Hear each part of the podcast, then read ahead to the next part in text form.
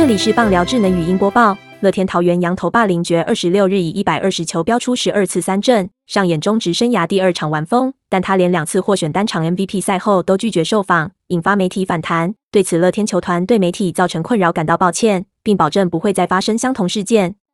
霸凌爵伤愈归队后，连三场缴出好投。昨天面对魏全龙，他用一百二十球投九局五十分，飙出十二次三振，仅有一保送，被敲五支安打，率队以六比零胜出。继十四日后再度获选单场 MVP，却拒绝受访，仅透过球团人员转达，自己想专注在场上，不希望赢球的气势被打断。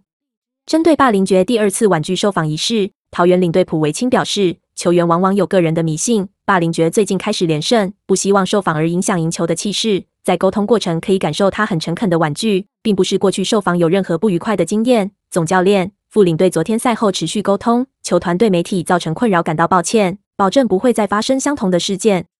而中职秘书长杨青龙表示，针对球员赛后拒绝受访，联盟过去是否有明文规范，还要请赛务不同人了解。